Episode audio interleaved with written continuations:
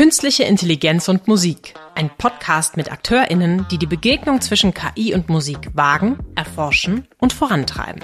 Herzlich willkommen zu einer neuen Folge von Künstliche Intelligenz und Musik. Heute bei mir zu Gast Agnes Chung. Moin. Moin. Du hast gegründet das Startup Music Cube und in einem Interview hast du zum Hamburger Abendblatt mal gesagt, wir wollen das Google für die Musikbranche im B2B-Bereich werden.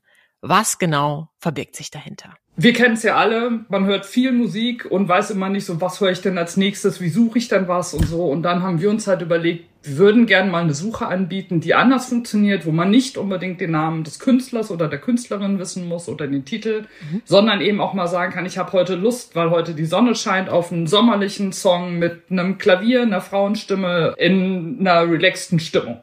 Mhm. So, dass man da eben dann eine Playlist von einer KI ähm, generiert zurückbekommt, die dann eben genau die Songs auflistet, die dazu passen.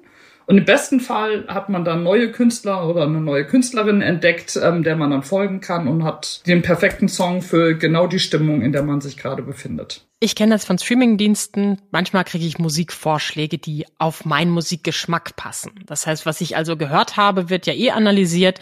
Und du beschreibst es jetzt so, dass bei euch andere Parameter zum Tragen kommen, nämlich Stimmung, will ich eine Frau, die singt, also ich kann noch mehr eingeben. Kann ich das als Nutzerin machen oder wie genau stellt sich das zusammen? Genau, wir gucken erstmal von der sogenannten B2B-Seite drauf. Also wir wollten eher mit ähm, Labels sprechen, mit Musikverlagen, mhm. mit Musikvertrieben, aber auch mit KünstlerInnen, die einen großen Katalog an Songs haben weil wir sie erstmal befähigen möchten, dass ihr Katalog überhaupt durchsuchbar wird. Mhm. Bei den Streaming-Services ist das ja immer so ein bisschen anders gelagert. Ähm, du kriegst ja Musikempfehlungen, die hauptsächlich darauf basieren, was du gehört hast, mhm. aber was auch andere gehört haben, die den Song zufällig auch gehört haben. Also es geht weniger um die Einschätzung deiner Stimmung oder den einzelnen Parametern in einem Song, sondern eher so immer um das große Ganze und wir wollten eben zusehen, dass wir einerseits die, denen die Musik gehört, die Möglichkeit geben, ihren eigenen Katalog auch erstmal wieder hervorzuholen und für sich auch sichtbar zu machen, um dann eben auch in Streaming-Services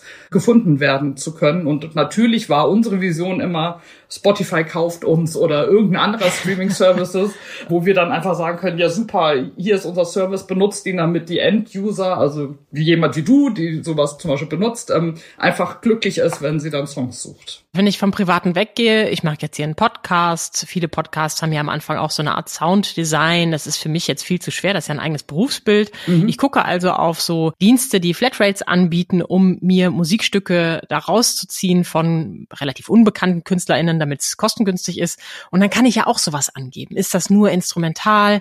Ist das eher eine fröhliche Stimmung? Genau. Ist das bei euch genauso oder habt ihr dann noch was Spezielles, was ihr sozusagen den Menschen, Menschen wie mir und auch Labels anbieten könnt?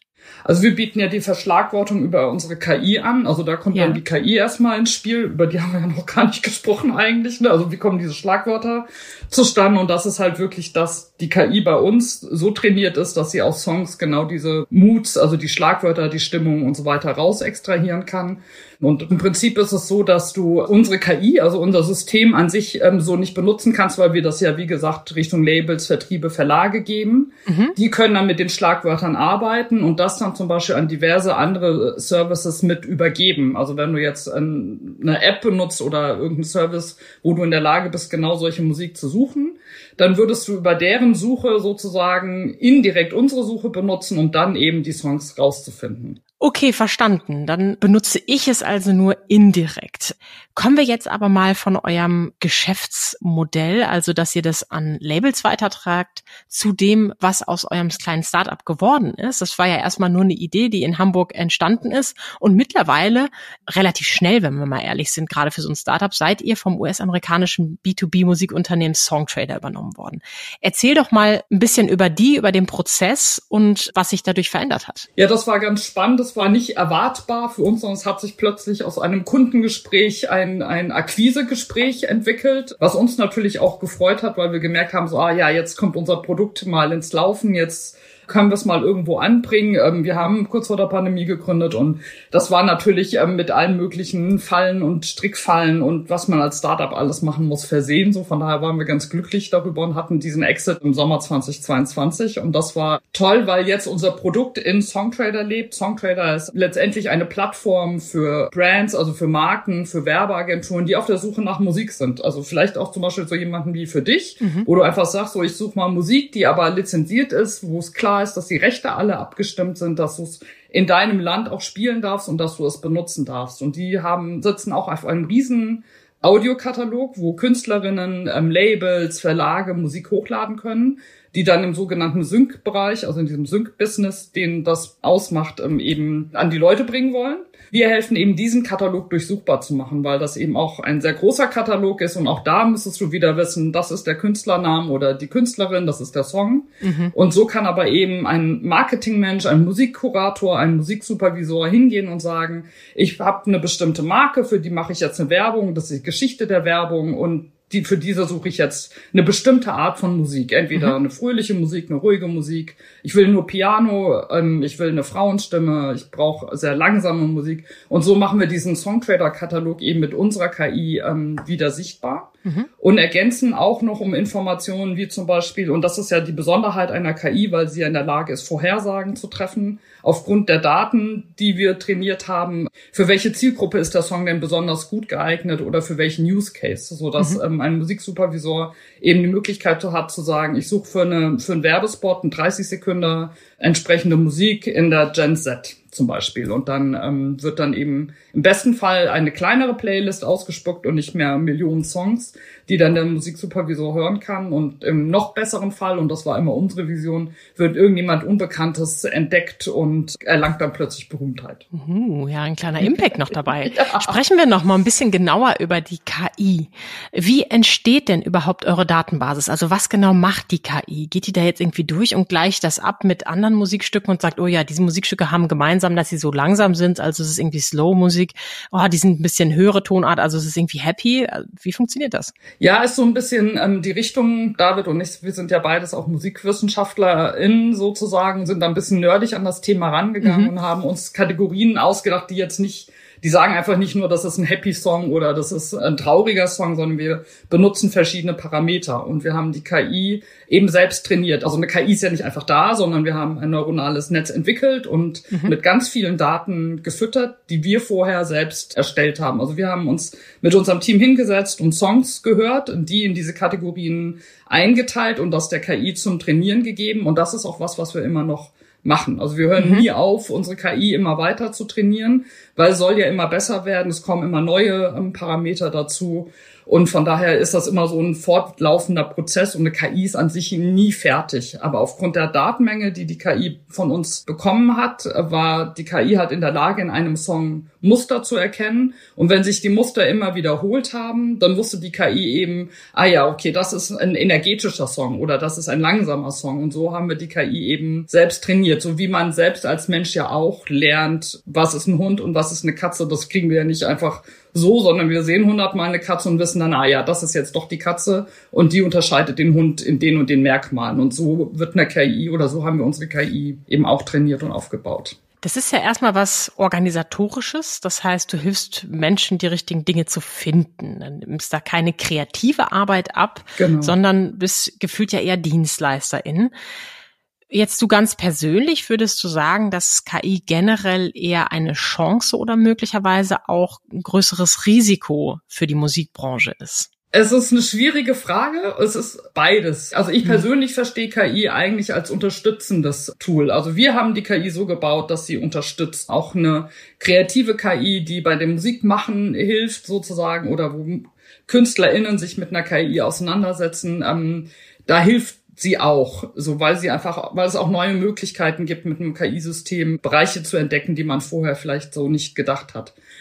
Andererseits wird es natürlich auch Jobs geben, jetzt außerhalb auch der Musikbranche, die dafür dann vielleicht nicht mehr so gefragt sind. Aber ich denke wiederum auch, da gibt es dann Fähigkeiten, die dann eingesetzt werden können, weil auch eine KI, also um eine KI zu benutzen, muss man der KI einen Befehl geben. Die KI macht das nicht von sich aus und dann muss man schon auch wissen, was will ich denn aus der KI heraus haben, was ich dann benutzen kann oder was ich auch weitergeben kann. Also wenn jetzt ein Musikproduzent eine KI benutzt. Ähm, ist das jetzt in Korea zum Beispiel passiert, da ähm, ist ein Song veröffentlicht worden von einem Produzenten, der das gleich in sechs unterschiedlichen Sprachen gleichzeitig released hat, ohne dass mhm. er noch die Mühe hatte, da irgendjemanden mit ähm, zu bemühen sozusagen, ist natürlich auch wieder die Jobfrage, ne? Wären eigentlich Übersetzer dafür da gewesen. Aber der Produzent muss dann jetzt auch erstmal wissen, wie gebe ich der KI die Informationen weiter? Oder auch ein Übersetzer wird nochmal drüber gucken und sagen, passt das so oder passt es nicht?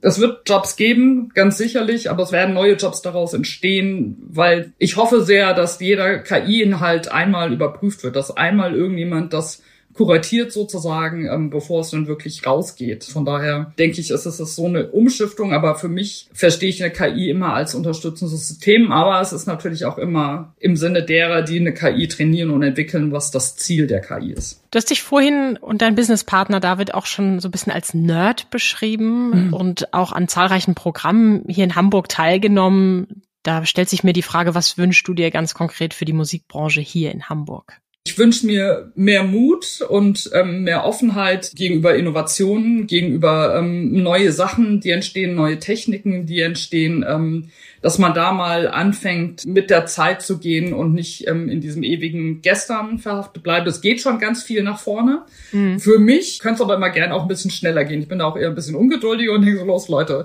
da kommt was, macht was. Und Einfach machen. Genau, die KI ist jetzt da und wir fangen jetzt schon wieder an, darüber zu diskutieren, was sind Rechte, was sind Pflichten. Eine KI gibt's jetzt aber schon seit 40 Jahren, das ist jetzt nichts Neues. Das hat jetzt nur einfach einen wahnsinnigen Hype bekommen durch ChatGPT und so weiter. Und mhm. klar, braucht der Mensch sowas, um sich daran aufzuhängen hängen, aber trotzdem wünsche ich mir mehr Schnelligkeit und ich wiederhole es nochmal Mut und Offenheit für, für neue Sachen. Mhm. Für dich ganz persönlich, was waren so die ersten Berührungspunkte mit KI? Welche Schlüsselmomente gab es und warum hast du dich dann auch dafür entschieden, KI beruflich zu verwenden? Also eigentlich war der Schlüsselmoment unsere Gründung. Ich habe darüber ja. eigentlich gar nicht so richtig vorher so lange drüber nachgedacht, so wie machen, also ne, wir hatten einfach nur Idee, es gibt zu jedem Song jede Menge Daten, die gab es auch schon vorher. Die beschreiben, wer ist an dem Song beteiligt, mhm. es ist Dur-Moll und so weiter. Also die ganzen beschreibenden Merkmale sind alle schon da gewesen. Wir haben halt immer uns gefragt, warum machen wir mit diesen Daten nichts und womit kann man sie noch ergänzen, damit sie halt ähm, besser gefunden werden, die Songs. Und da kamen wir dann eben auf die KI, weil uns da wirklich beeindruckt die Schnelligkeit und eben die Möglichkeiten, die wir haben. Und das ist natürlich dann auch unsere Verantwortung, eine KI so zu trainieren, dass sie auch wirklich gut aufgestellt ist, dass das System divers läuft, dass es da eben keine ähm, Biases gibt, die ja heutzutage auch viel diskutiert werden. Das liegt ja immer an dem Team, die trainieren.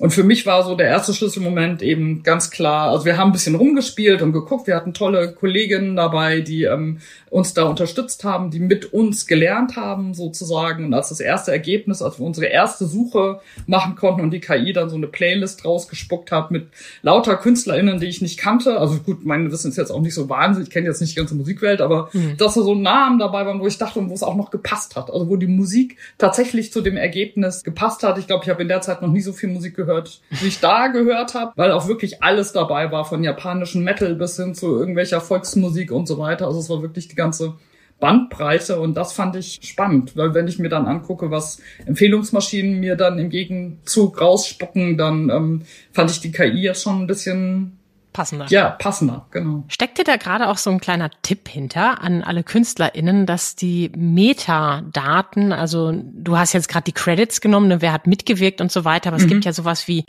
irgendwie Schlüsselbegriffe, da sind immer so viele Felder in meinem, wenn ich jetzt hier so einen Podcast exportiere in meinem Audioprogramm, mhm. sollten wir kreativ Schaffende das stärker nutzen und wenn ja, wie? Das Metadatenthema in der Musikbranche ist eh schon ein sehr großes und es hinkt wirklich daran, dass die Daten fehlen. So. Und ich verstehe durchaus, dass in einem kreativen Prozess man nicht anfängt, irgendwelche Listen auszufüllen, alle Mitwirkenden aufzuzählen, sich um sowas Langweiliges wie ISRC, das ist ein eindeutiger Code, den man einem Song geben kann, ähm, zu kümmern, weil es auch ein langwieriger Prozess sein kann. Also sind lauter so Themen, die sind wirklich nervig, aber um am Ende einen Song erstens finden zu können und ihn dann auch entsprechend zu vergüten, und da kommt dann das Geld ja wieder ins Spiel, mhm. braucht es halt einen eindeutigen Identifier. Der Song muss eindeutig zu Personen zugeordnet werden können, der Song muss eindeutig da sein. Und da sind Metadaten einfach ein wahnsinnig wichtiges Feld. Und von daher kann ich eigentlich nur jeden, der irgendwie in einem kreativen Prozess ist und sagt, ich möchte damit mein Geld verdienen, weil das meine Herzensangelegenheit ist, ähm, sich um diese Metadaten wirklich zu kümmern, damit auch wirklich alle ihren Anteil an dieser Torte, ähm, die bei der Vergütung da ist, ähm, bekommen. Weil je schlechter die Metadaten sind, umso weniger kann ein Song identif identifiziert werden. Und entsprechend gibt's dann auch kein Geld dafür. Klar. Und würde das auch bedeuten, wenn ich jetzt Singer-Songwriterin wäre und habe jetzt ein Lied geschrieben über Herzschmerz, wenn ich dann einfach in dieser Schlüsselbegriff-Spalte auch Herzschmerz eintrage?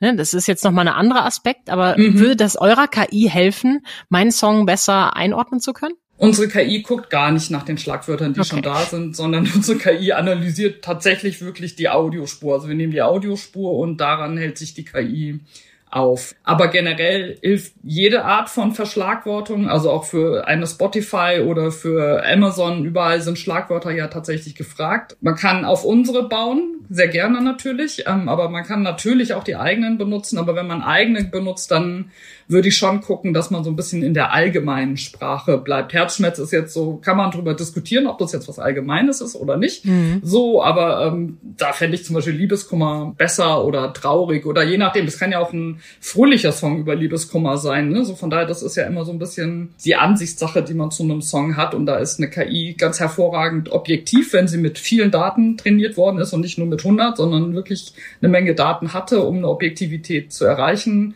weil wir Menschen sind ja doch, wir haben ja unsere Geschichten, wir haben unsere Gefühle und unsere Verbindung mit einem Song und jeder interpretiert dann gerne auch mal einen Song anders. Also ich interpretiere einen japanischen Metal, der den Texten ich nicht verstehe, anders als ein Japaner, der den Text versteht, so, ne? Mhm. Also, und das sind natürlich die Unterschiede. Das macht aber auch die Musik aus, so, mhm. ne? Dass ähm, sie so facettenreich ist und eben nicht immer gleich interpretiert und gehört wird. Agnes Chung macht Lust auf die Datenbank von Music Cube, um mal einen Blick hinter die Kulissen zu werfen, welche Verschlagwortung können die unterschiedlichen Musikstücke eigentlich so bekommen.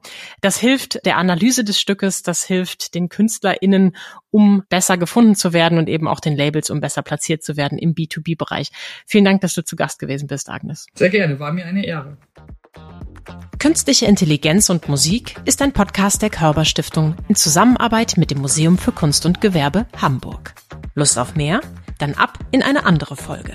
Wer das Thema erleben möchte, kann die Ausstellung Can You Hear It? Musik und künstliche Intelligenz noch bis zum 31.10.2023 in Hamburg besuchen.